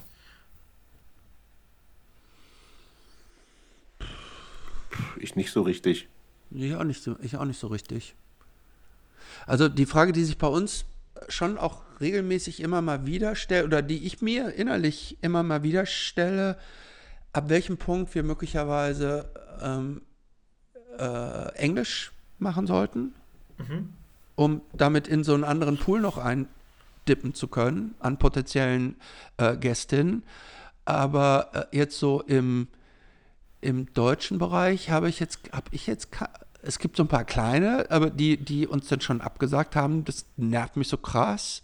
So, das, ähm, aber sonst habe ich jetzt keinen, keine großen Bucketlist-Namen. Hier zum Beispiel den, den, den wir diese Woche veröffentlicht haben, den Daniel Richter, den hatte ich lange mhm. äh, so auf der im Visier und den wollte ich schon sehr lange irgendwie haben, weil ich den eine total spannende Lebensgeschichte fand. Und da habe ich mich gefreut, dass das dann irgendwann geklappt hat. Aber ansonsten, äh, nee, habe hab ich jetzt keine große Bucketlist. Nee, ich auch nicht. Also wir, wir haben auch, glaube ich, gar nicht so sehr so gesagt, ey, das sind jetzt so für uns jeweils so wahnsinnig große Stars. So, ne? Also es, ich habe schon ein paar Leute, die natürlich irgendwie dann in individuell ne, für so eine, für dein Leben total prägend waren. Und das hat geklappt zum Teil. So Dingen von Slime, der, der hat mich natürlich, seine Stimme hat mich so durch die Jugend begleitet oder Yvonne von Jingo oder so. Das sind schon Sachen, das, das, fand, das hat total Bock gemacht, weil es eben dann auch, ähm, aber wenn das auch nicht geklappt hätte, es gibt auch tausend andere Bands, die ich, die ich gut finde. So, ne? Also es gibt eher so dann immer mal wieder Sachen, wo ich sage, boah, das ist, da freue ich mich total drauf weil die eben schon, weil die präsenter sind als irgendjemand, dessen oder deren Band ich gar nicht so kenne. So, ne? das, das macht schon was, das macht sowas, aber das sind auch so viele, weil es natürlich irgendwie auch so viele gute Bands gibt oder auch prägende Bands, ähm, dass das äh, ähm, gar nicht, also nichts, da gibt es nicht so diese, diese fünf Leute muss ich unbedingt noch haben. Das habe ich überhaupt nicht. Mhm. Nee, aber wir hatten natürlich, als wir angefangen hatten, hatten wir das, glaube ich, schon mehr, dass wir sagen, oh, mit, wie gesagt, mit Yvonne, die war früh auf unserer Liste, mhm. dass wir die gerne, äh, gerne haben wollten, weil wir die beide einfach total super finden. Und Annette Benjamin hat doch lange gedauert, bis sie klappt. Genau, Annette Benjamin, die hatten wir auch, ich glaube ich, die hatten wir ganz, ganz, ganz mhm. früh auf der Liste und das hat, glaube ich, über ein Jahr gedauert, bis es geklappt hat. Und das hat so, aber wir hatten jetzt natürlich auch schon sehr viele. Guck mal, welche Folge ist jetzt diese Woche veröffentlicht? Glaube ich 130 oder so. 130, ähm, das, ja. Das heißt, wir haben schon relativ viele auch so abgegrast, die, ähm, die wir auf so einer, sagen wir mal, auf so einer virtuellen Wunschliste hatten. Hm. Ähm, wie. Nee, ich, ich gehe nochmal anders rein. Ähm, ich möchte noch so ein bisschen über diese Metaebene sprechen, einen Punk-Podcast zu machen, weil ähm, das ja, also ich, ich greife nochmal auf den Trailer zurück. Ich weiß, der ist jetzt schon ewig her und ihr wolltet, solltet den mal neu machen oder was auch immer. Aber ähm, da, da, da macht ihr euch so ein bisschen drüber lustig, über dieses äh, mainstreamige Podcast-Gehabe. Also von wegen, äh, klickt auf die Glocke, lasst mal fünf Sterne mhm. da, äh, folgt uns auf Instagram und so weiter. Was äh, irgendwie. Ähm, so, das machen wir übrigens, übrigens auch inzwischen, äh, dass wir sagen, ihr könnt gerne mal eine Bewertung auf irgendwo ja, zurück. Nicht in jeder ja. Folge, das machen alle anderen ja so ständig. Ne? Aber Echt? lass Tom mal ausreden. Ähm, aber also ich, ich kann das ja verstehen. Also ich verstehe, ich verstehe da irgendwie beide Seiten. Gerade wenn man halt irgendwie etwas äh, weder ihr noch ich ja irgendwie habt, äh, das, das ähm, davon abhängig ist, vom Podcasten leben zu wollen, musst du natürlich nach ganz anderen Spielregeln spielen. Aber das ist ja nicht das, wie Punk funktioniert halt irgendwie. Also Punk hat ja irgendwie eine, eine andere Haltung. Ähm, und da frage ich mich halt einfach, ähm, vor allen Dingen, weil ihr dann ja irgendwie auch sagt, okay, wir sind vielleicht einer der ersten ähm, Podcasts, die sich dezidiert mit Punk und Hardcore in Deutschland auseinandersetzen. Kann, Punk, kann Podcast ein subversives Medium für die Punk-Szene sein? Und wie funktioniert subversives Podcasten? Boah, da fragst du ähm, was. Ich glaube, es ist, es, ist eine, es ist eine gute Frage. Kann es ein subversives Medium sein? Vielleicht, wir sind es auf jeden Fall nicht. Ja. Weil, weil, weil wir sind mehr so ein, und das ist auch, das ist auch zum Teil eine Kritik, die an uns herangetragen wird, dass wir zu wenig ähm, Ideologie und zu wenig äh, Ideologie vertreten und zu wenig Ideologie kanalisieren und, und katalysieren, sondern wir sind mehr ja so ein Geschicht, so Geschichtensammler, die, mhm. ähm, wie gesagt, ich, ich, bleibe dabei, dieses große Mosaik. So. Ich hätte auch, ich hätte auch überhaupt kein Problem, ähm, äh, andere, andere, ähm, andere Podcasts zu machen. Jetzt, diese Punk-Hardcore-Sache liegt mir jetzt halt näher, weil das mein persönliches Interesse auch irgendwie ist und weil, weil, weil ich da so drin verwurzelt bin. Aber ähm, ich habe immer wieder auch ähm, zum Beispiel Ideen für ganz andere Podcasts, wo ich überlege. Äh, miese Typen zum Beispiel. nee, eben, eben nicht miese Typen, sondern ganz andere äh, äh, Geschichten. Ähm, so, und ich bin, ich bin neulich zum Beispiel noch gefragt worden von einem nicht ganz unbekannten C-Promi, würde ich jetzt mal sagen, ob, ähm, ob ich nicht mit ihm zusammen einmal die Woche einen Podcast machen würde, in der wir als Gegenpole über das aktuelle Weltgeschehen sprechen. Ah, cool. Namen das habe ich, aber, hab ich aber abgelehnt. Bisher okay. noch zumindest. Ja, aber das, also ich, ich bin stolper immer, also nicht stolper drüber, aber sondern dass dieses, ich, Punk muss auch nicht subversiv sein. So, also mhm. das dachte ich, das ähm, resoniert gerade so ein bisschen zu dem, was ich vorher gesagt hatte. Ich, ich, hatte eine relativ klare Vorstellung von Punk und die war, glaube ich, auch irgendwie subversiv und wie gesagt und links und gegenkulturell und subkulturell und ist es irgendwie auch immer noch. Aber ähm, ich das klar kann das, kann jedes Medium, ich meine, es ist ein Werkzeug, das kann auch subversiv sein, so, aber das ist nicht der Anspruch unseres Podcasts, ähm, sondern das ist, also wenn es einen Anspruch gibt, zusätzlich zu, dieser, zu diesem Mosaikbild, dann ist es eher Authentizität. So, mhm. und das ist auch was, was mir an, an meinem mich prägenden Punk, glaube ich, wichtig war. Sehr offen und ehrlich zu sein, eine Haltung zu haben, Sachen aber auch ständig zu hinterfragen, sich selbst zu hinterfragen. Das Persönliche ist politisch, bla bla bla, so, ne? Also das, das gehört ja schon alles damit rein. Ähm, und wenn das sich sozusagen auch dieses sich Gedanken machen, Sachen zu hinterfragen, im positiven Sinne quer zu denken, sich selbst zu hinterfragen, ähm, Haltungen zu entwickeln, die vielleicht auch mal über, über einen Haufen werfen, aber auch an Sachen festhalten, wo man sagt, die sind richtig und wichtig, das sind Entwicklungen, auch für Sachen einstehen, für Sachen, wie auch immer, laut werden, auf die Straße gehen. Ähm, und das sozusagen ja im, im Individuellen und in, ins Leben und in die Handlungen der jeweiligen Person reinkommen, dann hat das für mich schon auch ganz viel sozusagen mit mit Punk als Haltung, mit Punk als Werten, die irgendwie aber auch ja nicht so richtig greifbar sind und nicht, wie gesagt, nicht eindeutig irgendwie links sind und sowas, aber schon auch da viel, viel mit zu tun so. Und das, ich finde so ein bisschen dieses, und das inzwischen, also ist der Punk-Begriff ja auch ganz schön tot so, ne? Und alles ist Punk und wie gesagt, irgendwie vor zwei Jahren gab es, hat die, die FDP in Berlin, Friedrichshain-Kreuzberg gesagt, wir sind, die FDP ist Punk und ich würde auch sagen, ja, Echt? ja, ja, da gab es schon einen Slogan, ja, da seid ihr halt so, ne? Und dann gibt es Business Punk und Golf Punk und ich weiß nicht, wie viele Ärztelieder es darüber gibt, was Punk ist und was Punk nicht ist. Und ja, es ist halt irgendwie auch nichts mehr. Und bei, und, aber es gibt immer wieder ähm, Leute, wo ich dann irgendwie so eine Connection spüre und denke, ja, wir haben eine ähnliche, da ist irgendwas. Das hat, mhm. das klingt so ein bisschen esoterisch, aber da ist irgendwie so ein Anknüpfungspunkt, wo es so eine Verbindung gibt, die ich gar nicht so richtig beschreiben kann, weil es nicht unbedingt um gleiche Einstellungen oder sowas geht. Und das ist, und das ist so, so wie gesagt, es ist, ist, nicht für mich so richtig greifbar. Es hat irgendwas, es hat auch was Religiöses irgendwie. Das finde ich, äh, finde ich, äh, finde ich ganz genauso. Und ich finde es auch besonders spannend, dass das Punk nicht an einer Stelle verhaftet bleiben muss.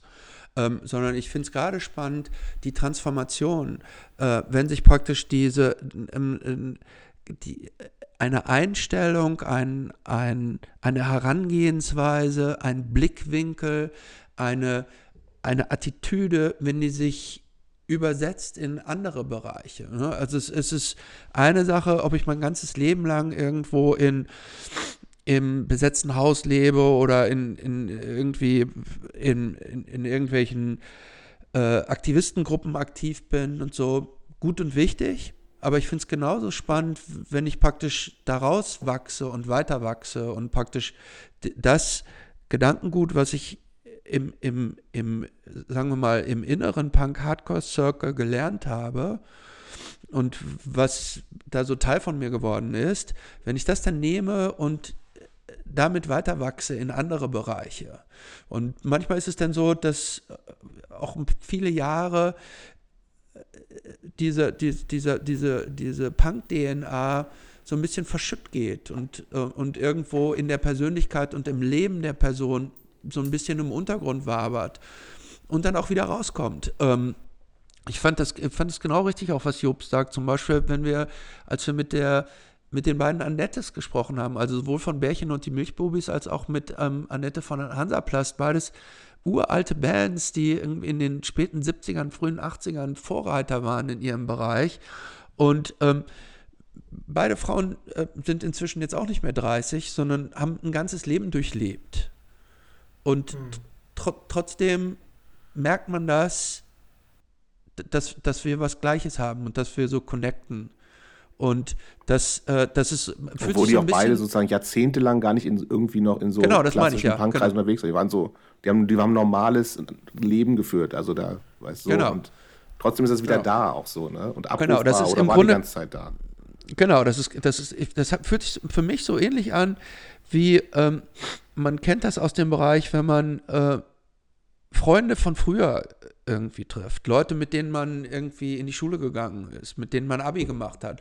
Und wenn man die zehn Jahre nicht sieht und man trifft die wieder und obwohl man so, die so lange nicht gesehen hat, viel, also zumindest alte Freunde, connectet man irgendwo wieder an dem gleichen Punkt, weil da etwas in einem ist, was so aneinander andockt. Und ich, ich habe das Gefühl, dass ähm, das ist mit Leuten, die ähm, aus dem Punk-Hardcore-Bereich kommen, auch so, dass, man, dass, dass es da wie, wie, wie so Magnetfelder gibt, die nicht alle immer 100% aufeinander passen, sondern die irgendwo miteinander äh, äh, so connecten. Und das finde ich, äh, find ich total spannend. Und selbst wenn auch die, wenn die Leute was ganz anderes machen, guck mal, wie hieß, ähm, Jobs, hilf mir nochmal, der eine Typ, der, ähm, der irgendwie so Unternehmensberater war, wie es hieß, was war das, Patrick? Äh, der ähm, aus Bremen stammte. Na, egal. Auf jeden Fall. So, hat, ja, ja. Hm. Na, der hat so eine richtig klassische Manager-Karriere hingelegt und so. Und trotzdem merkt man noch, da, da ist, das ist da. Ne? Ähm, anders und vielleicht jetzt in einem, in einem anderen, in einem anderen Setting, aber das, das verbreitet sich. Oder genauso wie bei Aladdin Al-Mafadi. Ne? Das ist ein Professor. So, ähm, und ähm, der aus dem Hardcore-Bereich kommt. Und man merkt ganz genau, dass, dass da so ein Mindset da ist, das sich, äh, das sich dann in anderen Bereichen äh, auslebt. Und vielleicht nicht 100 Prozent, sondern auch nur so Teile. Und das ist, äh, was, äh, was ich spannend finde. Kurz, um das wieder anzumoderieren, wir hatten kurz einen kurzen äh, Connectivity-Aussetzer, deswegen sind wir jetzt hier gerade nochmal mit einem zweiten Teil, aber ich knüpfe einfach ähm, direkt da wieder an, wo wir gewesen sind. Warte mal ganz kurz, da würde ich gerne einhaken, weil ähm, ähm, ich fand, fand das jetzt gerade ähm, äh, faszinierend, wie, wie schön du diese Lücke wieder neu anmoderiert hast. Das ist zum Beispiel sowas, was wir, was wir ja überhaupt nicht machen. Wir haben ganz viele Aussetzer, wir haben ja Pinkelpausen, ähm, alles. Ähm, die, die lassen wir ja einfach so gnadenlos einfach so durchlaufen. Mal schweigen wir dann eine Weile, mal labern nur Jups und äh, labern wir nur so einteilig, mal brechen die Gespräche einfach so ab, weil jemand, jemanden der Akku ausgeht und so. Also ähm, wir sind da deutlich, ähm, glaube ich, wir sind, glaube ich, deutlich unprofessioneller als du jetzt im, im Ansatz. Ja, also ich, ich glaube, das hängt so ein bisschen damit zusammen, vielleicht auch mit meiner, mit meiner Radio- Vergangenheit so ein bisschen, dass man da so, so einen gewissen Grad an Perfektion irgendwie beigebracht bekommen hat. Ich bin ähm, vielleicht auch einfach zu perfektionistisch, ehrlich gesagt, für einen Punk-Podcast. Aber deswegen gucke ich halt auch auf eure drei. Also, bevor ich jetzt verstanden habe, wie euer Podcast funktioniert, habe ich auf eure drei über drei Stunden Folgen geguckt und habe gedacht, wollt ihr mich verarschen? Weil ich genau weiß, wie lange ich jetzt an dieser Folge sitzen werde, die wir gerade aufnehmen, die wahrscheinlich um die anderthalb Stunden lang dauern wird. Da sitze ich wahrscheinlich acht Stunden dran, um die sauber zu schneiden, halt irgendwie. Das machen wir. Hä? Das machen wir halt. Was willst du denn daran schneiden? Das ist doch Also unser so. Kumpel, unser Freund Matze hat immer ein bisschen Arbeit damit. Wir geben das sozusagen an Mhm. einen Freund von uns. Ähm, und der bereinigt dann, wie das, was wir vorhin gesagt haben, manchmal wollen Leute sagen, ah, nimm mal diese da irgendwas raus oder sowas. Ne? Mhm. Äh, Das macht der alles und der guckt manchmal so ein bisschen, was kann der noch so soundmäßig rausholen, wobei äh, das nervt mich bei uns schon auch manchmal, dass es manchmal echt scheiße klingt, so, aber Mhm. alles andere wäre crazy viel Aufwand. Ansonsten, wir lassen so Pausen und Knacker und Huster und all so ein Scheiß. Das will ich Matze nicht zumuten, vor allen Dingen. Wenn das jemand machen würde, wäre es vielleicht auch okay, aber eigentlich finde ich es genauso. It is what it is, ne? So, und da Ja, ist halt auch mal würde- irgendwie so, man verliert einen komm. Faden oder man, ach komm, lass mich noch neu anfangen. So, es ist halt, das, genau das will ich halt auch haben. Dieses so irgendwie so, ey, ich, wenn ich, wenn wir jetzt irgendwie abends in dieser WG-Küche sitzen würden nach einem Konzert, dann würde ich auch nicht sagen, ach, lass uns doch mal neu anfangen und ich schneide das nochmal raus und ich sage das nochmal anders oder so. Das ist ja Bullshit. So, ne? So. Und sei doch, sei doch mal einfach mutig und mach das, klatsch das jetzt nur einfach dieses Mal aneinander, ohne irgendwas zu bearbeiten. Es wäre lustig, tota- das, das zu eine machen. totale Befreiung. Einfach mal, weil es ja jetzt ein quasi ein und dann kam Punk-Podcast ist. Siehste? wäre lustig, das eigentlich mal Siehste? zu machen. Ja. Aber Siehste? ich äh, müssten mal mit der Kollegin Ringelsieb sprechen. Diana habt ihr auch schon im Podcast gehabt. Die äh, wird euch dasselbe Lied erzählen. Die macht ja jetzt. Ja, die hier- stecken, ja, ich, viele stecken da wahnsinnig viel Ja. Arbeit, auch gerade in so Schnitt und sowas alles, ne? Also, ja, finde ich crazy. Aber mittlerweile klar, ich meine. Und ich glaube, die wenn man da Bock auch drauf hat. Ewig dran rum an diesen Dingern. Also die, Ja. wobei man dazu sagen muss, dass die die auch redaktionell bearbeiten. Also die Voll, stellen die dann Blöcke um und so weiter und so fort. Aber Ja, Ja. die sind natürlich auch ganz anders vorbereitet so, ne? Also Mhm. auch mit, weil sie ja auch ein, da äh, bei Kra Krawall und Liebe ja auch einfach so, so ein bisschen so Leute auch an Themen ranführen und nochmal Mhm. was erklären. Das machen wir ja alles gar nicht. So, wir haben den Anspruch haben wir ja, wie gesagt, gar nicht.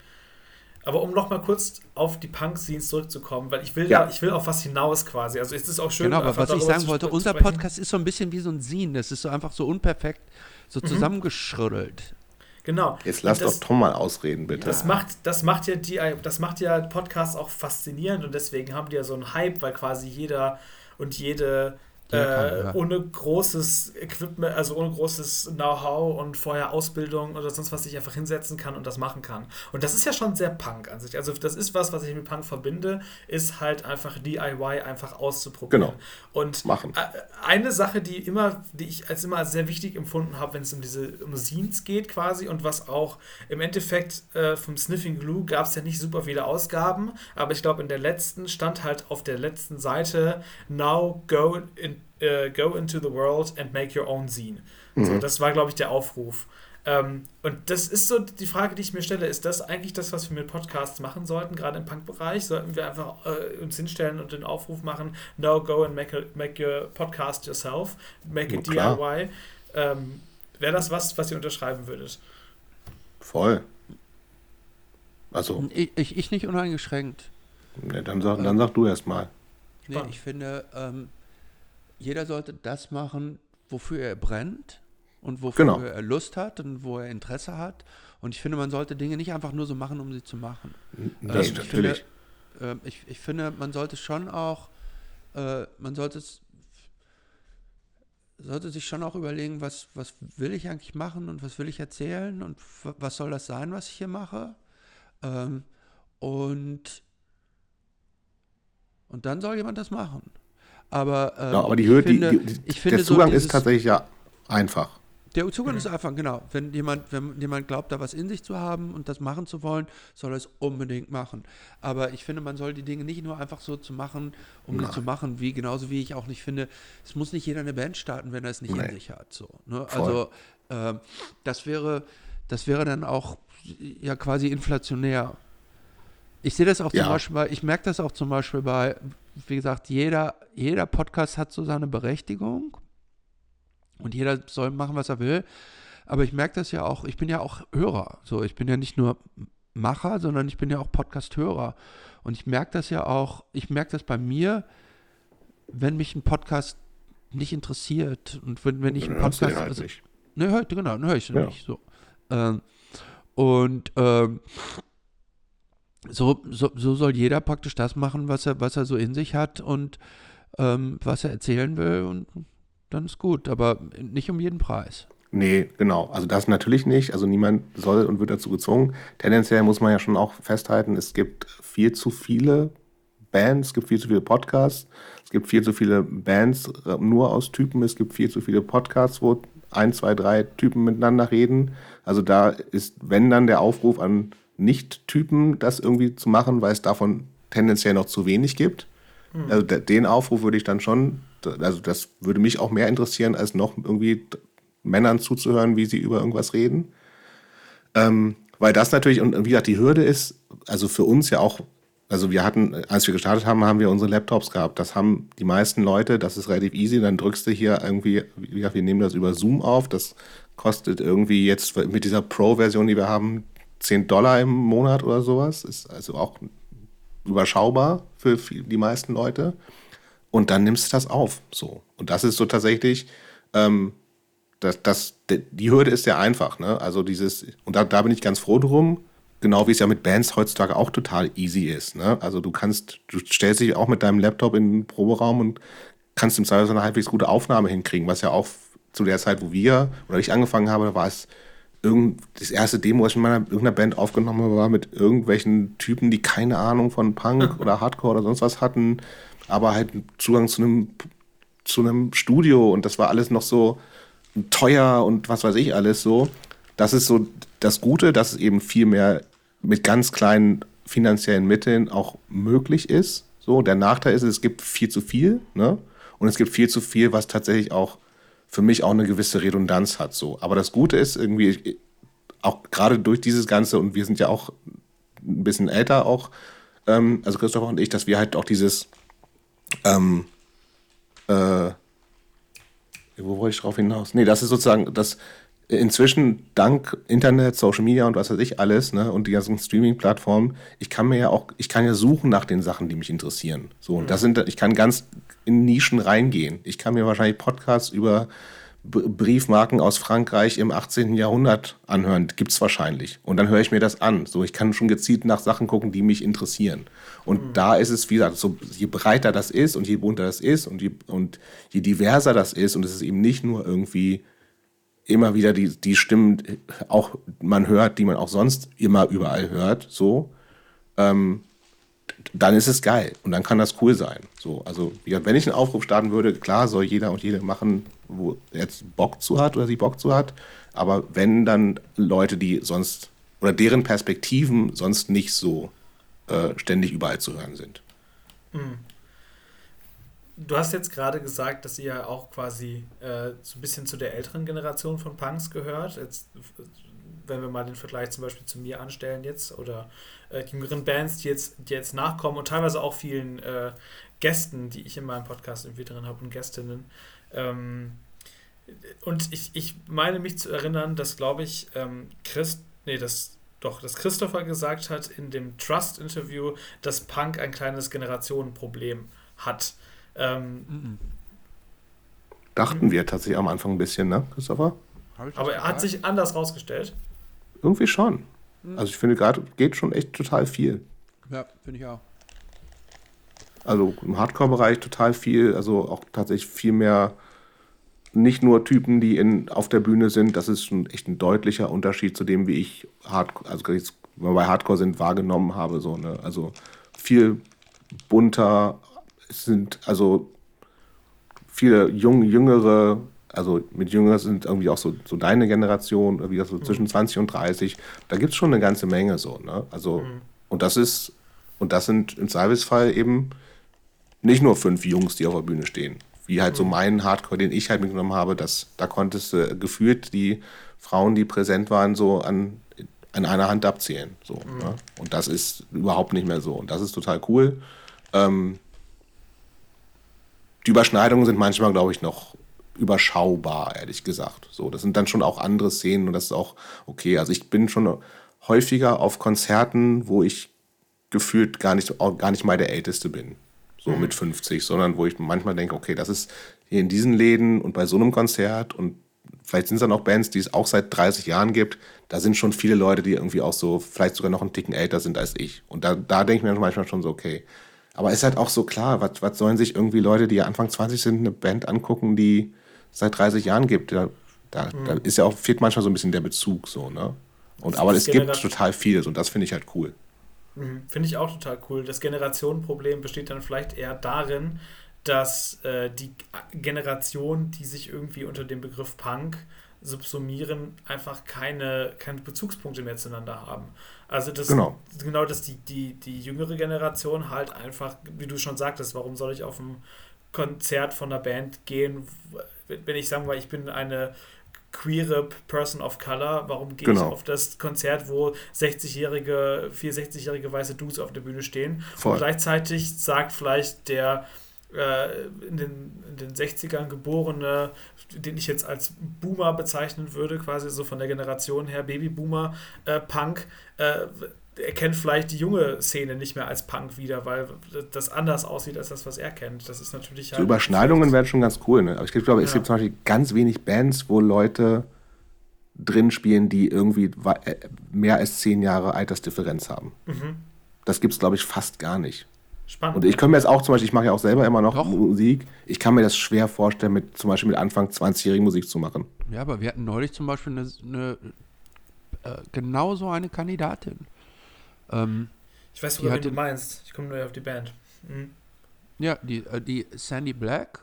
Ja. Die, die aktuell, äh, die ist wie, Bei wie alt ist noch die? Spielt.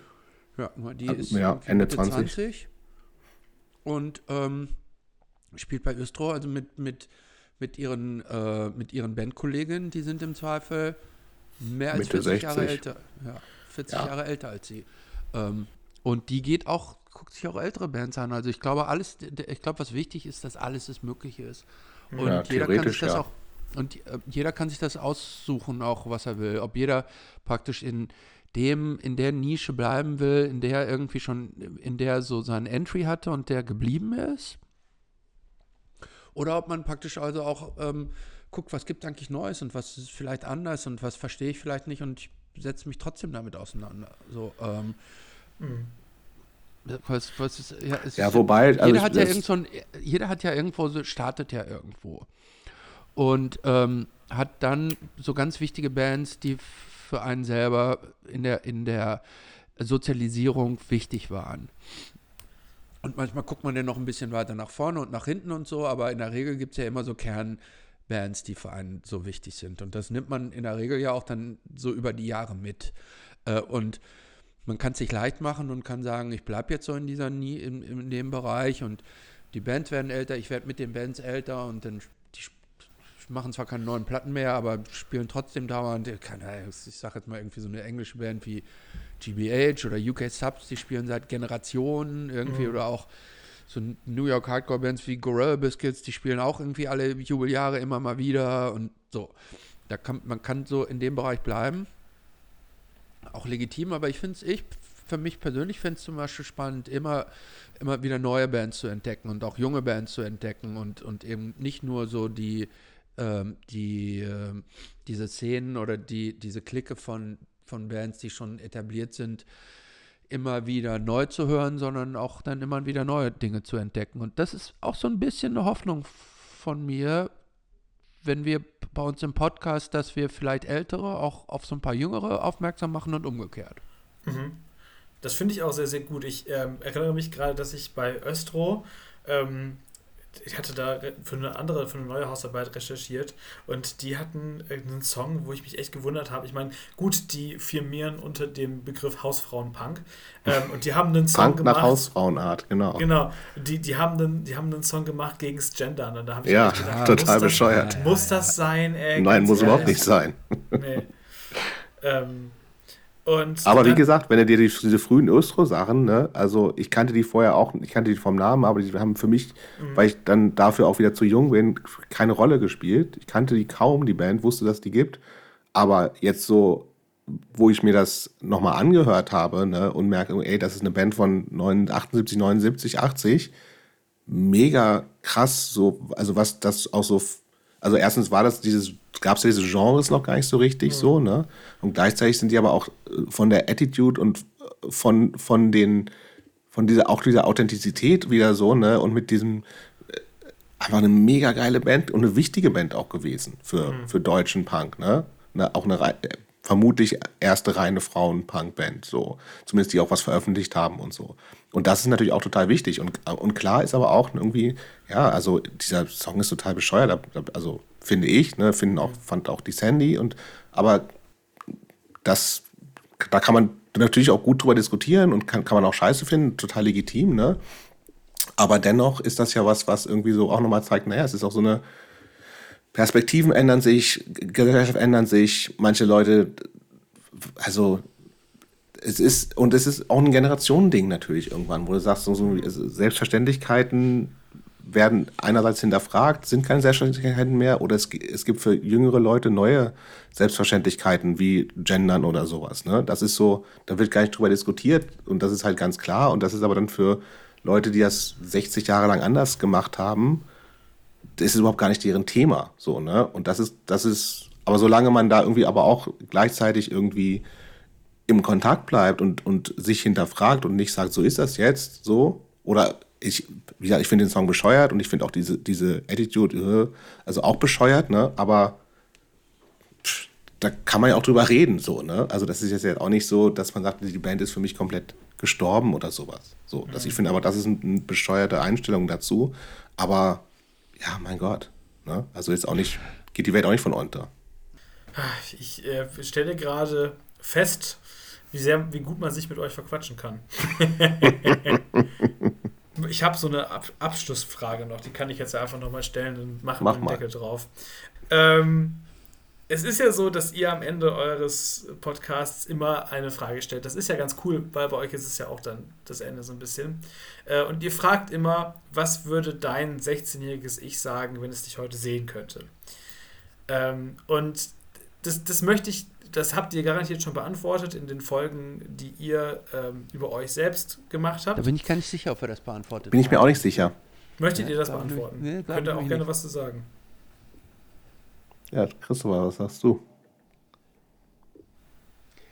Be bevor ich antworte, würde ich gerne mal drei Schritte oder zwei Schritte zurückgehen. Denn äh, was ich ganz erstaunlich finde, ist, dass fast alle unserer Gästinnen auf diese Frage ähm, sehr positiv antworten. Mhm. Also fast mhm. alle sagen, boah, das war eigentlich noch ganz cool oder irgendwie super gemacht und so. Ähm, das finde ich erstaunlich, dass äh, offensichtlich, weil das ja ein Zeichen dafür ist, dass ähm, die Leute nicht nur in der Gegenwart mit sich im Reinen sind, sondern auch aus der, aus der potenziellen Rückschau heraus, die, die, also diese, die Wertung aus der Jugendsicht überwiegend auch positiv ausfällt. Das finde ich bei uns schon sehr erstaunlich.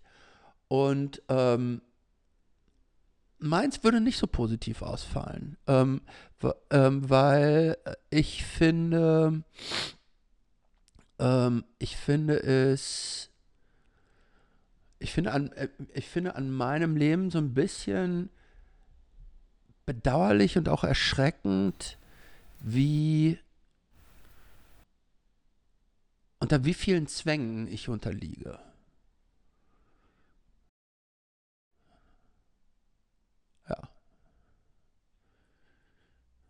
Er hätte sich schon drüber gewundert. Ähm, also ich war mit 16 tatsächlich sehr äh, unsicher mit mir selbst. Ähm, und wäre, glaube ich, froh, dass das nicht mehr so ist. Ich würde mich schon wundern, da jetzt äh, in einer dreieinhalb Zimmerwohnung mit zwei Kindern einer langjährigen Partnerin und einer alten Hündin zu sitzen. Das hätte ich, glaube ich, nicht so erwartet, weil es von außen und das hätte, würde mich, glaube ich, erstmal so ein bisschen abschrecken, weil es so ein bisschen spießig erstmal wirkt oder kleinbürgerlich. Ähm, wenn ich aber näher hingucken würde, dann würde ich sehen, dass das dass es das eigentlich nicht ist und dass das ja irgendwie auch nur eine, vielleicht eine Projektion ist und dass es ja viel wichtiger ist, was wie, wie äh, nicht wie eng sozusagen die Räume oder die Strukturen sind, sondern wie eng es im Kopf ist und da ist es nicht so eng und das finde ich gut. Hm. Ich kann es ja für mich auch einfach mal beantworten, oder? Ja, bitte ich überlege, habe mich gerade überlegt, wann ich das erste Mal mit Rockmusik überhaupt in Kontakt gekommen bin. Ich glaube, mit 16 war ich schon in der Rock AG. Das heißt, da kannte ich auf jeden Fall schon mal. Also, wenn, ich glaub, wenn du beim 14-jährigen Ich mich jetzt heute gezeigt hättest, wäre es ein kompletter Up-Mindfuck gewesen, glaube ich. Mhm. Also, das hätte gar nichts verstanden. Und bei meinem 16-jährigen Ich glaube ich, dass die Frage ist, ob es quasi nur so einen Blick auf mich jetzt bekommt, weil dann wäre es, glaube ich, verwirrt. Aber wenn ich mit dem sprechen dürfte und wenn ich mit dem reflektieren dürfte und dem quasi so erklären dürfte, wie so mein Leben sich entwickelt hat, dann würde, glaube ich, mein äh, 16-jähriges Ich ähm, das cool finden, wie ich mich entwickelt habe. Und ich glaube, es wäre sehr erleichtert. Ich glaube, es wäre sehr erleichtert, weil es auch sehr einfach deutlich beschissener hätte laufen können. Vor allen Dingen aus meiner heutigen Perspektive. Mhm. Dinge anders, sich anders entwickelt hätten. Ey Tom, vielen Dank für die Einladung. Okay, ja, vielen, vielen herzlichen Dank euch. Danke das dir, Tom. Das ist auf jeden Fall jetzt sehr mal gerne. eine sehr eindrückliche und besondere äh, Folge für den Start ins Podcast-Jahr 2024. So, jetzt musst ähm, du noch so eine schöne Abmoderation machen, ne? Mache ich sehr, sehr gerne. Äh, vielen Dank, dass ihr alle da draußen zugehört habt. Klickt die Glocke. Wie hast du es so schön gesagt in einem anderen Podcast? Abonniert die Glocke, das finde ich sehr gut. ähm, genau. Sonst checkt mal auf Instagram. Äh, die Kollegen von Und dann kam Punk sind da natürlich auch vertreten. Folgt denen mal bitte und guckt euch an, was die schon für fantastische Folgen gemacht haben. Wenn ihr Lust habt, könnt ihr mir auch reinfolgen. Dann äh, seht ihr reinfolgen. Das ist auch so richtig fieses YouTuber-Deutsch. Ähm, ich das Wort gar nicht. Ich auch nicht. Das glaube ich, das ist so. Das, reinfolgen, ja, ja, das ist so ganz, ganz fieses Twitch-YouTube-Deutsch. Ich, ich weiß noch nicht mal, was das bedeutet. Das einfach, folgen einfach. Fol folgen, genau, aber es ist halt so ein bisschen Jugend. Reinfolgen, das ist so, als wenn ich jetzt in so eine Höhle reingehe und folgt mir in die Höhle rein. Ja, ja genau. Folgt mir mal in den Kanal rein, folgt mir mal in die Insta-Page rein, so ein bisschen. Das so. ist so, das sagt man so, ich, ich irgendwie, keine Ahnung. Ähm, ja. Genau, also vielen Dank fürs Zuhören. Ähm, das war sehr, sehr schön und äh, wir sehen uns dann und hören uns. Wir sehen uns gar nicht, aber wir hören uns beim nächsten Mal. Ciao. Ja, und auch, auch äh, nee, nicht noch, ciao noch nicht. Und auch ich möchte mich bei den ganz vielen lieben HörerInnen bedanken für das lange Dabeibleiben und fürs Interesse. Und ähm, wir freuen uns auf ein weiteres spannendes Podcast-Jahr mit euch. und Jobs, willst du jetzt auch noch ein schönes Abschluss? Dir äh, ähm, gebührt das letzte Wort. Tschüss. Ergänzt. Der Talk-Podcast für Unterhaltungen mit Haltung.